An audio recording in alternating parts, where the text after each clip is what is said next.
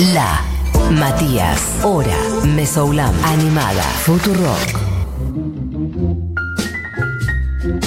Bueno, amigues, cuando quedan 15 minutos, no sé, se hablé mucho y no sé qué pasó. Ah, los temas fueron largos, claro. También el tema de, de Marilina y de, de Zero Kill duró como 5, etcétera. Me intriga cómo se hizo tan largo, pero puede ser que haya hablado mucho por lo pronto. Lo que sí voy a hacer entonces, para reparar esas, esas situaciones, ir directamente a nuestro lunes de tanguito del día de hoy, y cuando quieras. Puedes tirar el primero, que es Arrabalera, de la señora Tita Merelo que es de quien vamos a hablar hoy. Y es de ella la música que vamos a escuchar en este ratito de acá al final del programa. Ya pueden escuchar un poco su voz. Papel de diario el pañal del cajón en que me crié para mostrar mi blasón, pedigré, modesto y sano. Oiga, che presente, me soy feliz arroverano, tanto gusto y no hay de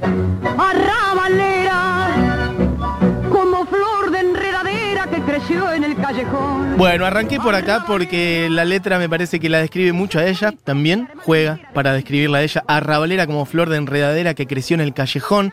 Mi casa fue un corralón de arrabal bien proletario, papel de diario el pañal del cajón en que me crié. Arrabalera este tango del año 50, eh, con música de piana y letra de Cátulo Castillo.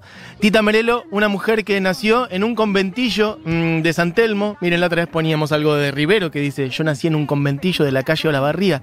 Bueno, Tita Merelo nació en otro conventillo en la calle, no sé cuál, pero en el barrio de San Telmo. En el año 1904, una mujer que vivió casi 100 años, eso es también algo muy destacable, eh, y fue una actriz y cantante central en nuestra cultura. Para quienes no la tengan, imagino que mucha gente por ahí la tiene de nombre, por ahí muchas personas del tipo joven, este, que por ahí tienen ahí medio de oído quién es, quién es eh, Tita Merelo, pero por ahí se les cruza un poquito con, con Ini Marshall o con Libertad Lamarque o lo que sea. Bueno, Tita Merelo una, sobre todo, actriz de cine y cantante de tangos y milongas, pero que no solamente hizo eso, también este, hizo varios ciclos de, de, radio y también, este, bueno, ha pisado mucho el teatro. Y después hizo apariciones de todo tipo, sobre todo ya en la última etapa de su vida, en los años 70, 80, 90, cada vez menos, porque su última etapa fue, fue muy ermitaña, este, pero en esa época, sobre todo 60, 70, bueno, apariciones medio porque sí en la tele, como comentarista en un programa de tele llamado Sábados Circulares y otras más, y después saliendo hasta por teléfono. Yo, si no recuerdo mal, me acuerdo de estar viendo el programa de Susana Jiménez con mi abuela y que, y que, que la llamara y que llamara por teléfono, Tita Merelo, y que saliera al aire. Eh, yo Creo que no es un recuerdo que me inventé. Igual me consta que Tita Merelo salía por teléfono mucho en la tele. Este, como digo, nacía en un conventillo en Saltelmo, una infancia eh, de pobreza total y una vida muy difícil.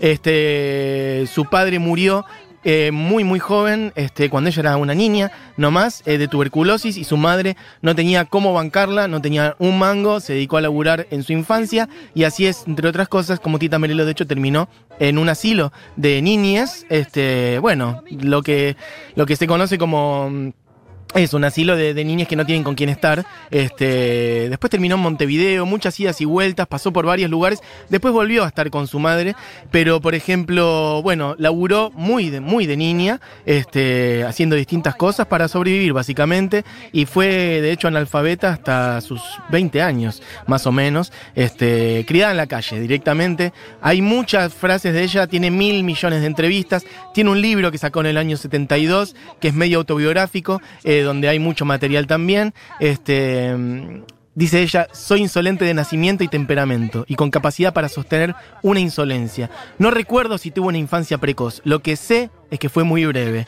La infancia del pobre siempre es más corta que la del rico. Bueno, escuchemos un poquito que está cantando ahí de fondo y es un sacrilegio. Igual que en la vidriera irrespetuosa de los cambaraches, se ha mezclado la vida y herida por un sable sin remaches, ves llorar la Biblia contra un calefón.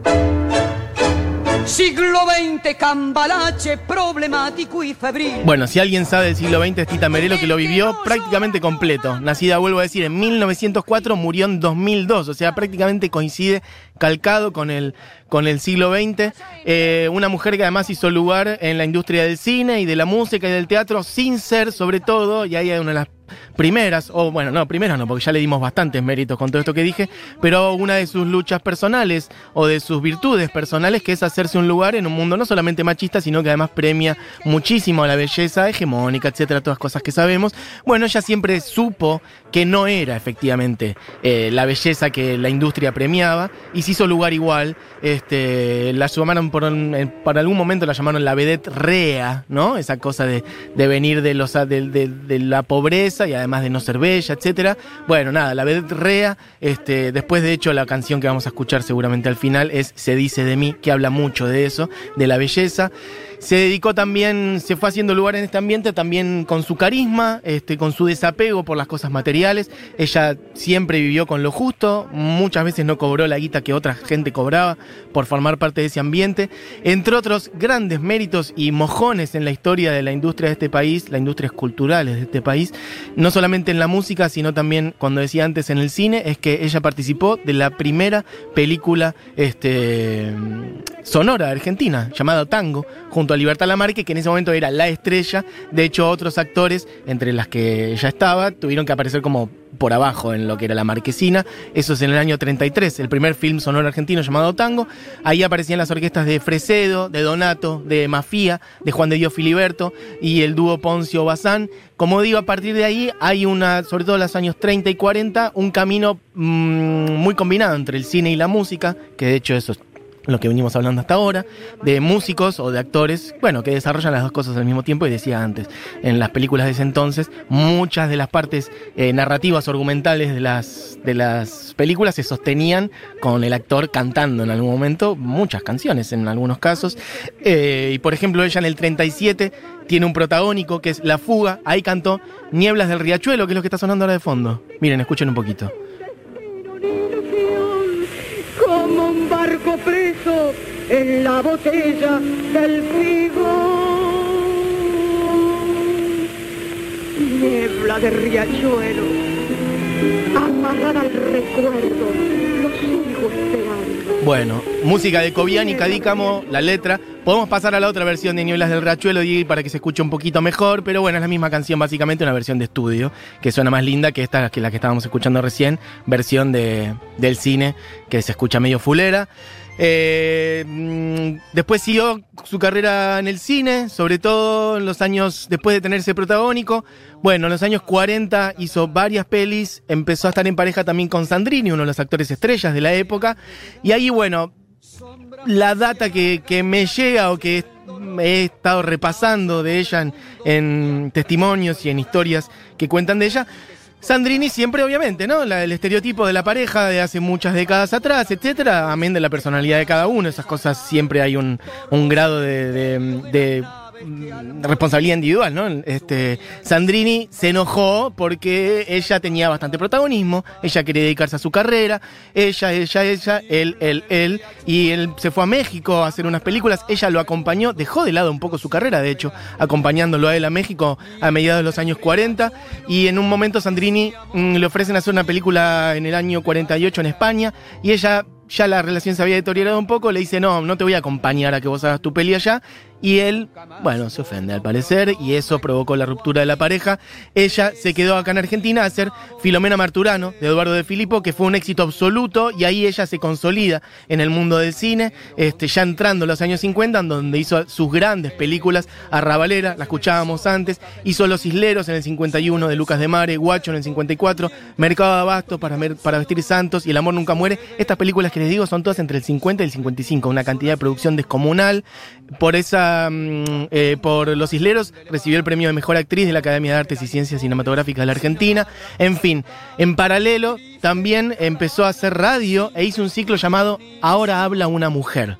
Ahora habla una mujer. ella que había elegido su carrera, ¿no? Entre otras cosas. No quiero reducir porque la vida de las personas es muy compleja, pero bueno, entre otras cosas más o menos se, se, se desprende eso, ¿no? Del recorrido que ella tuvo.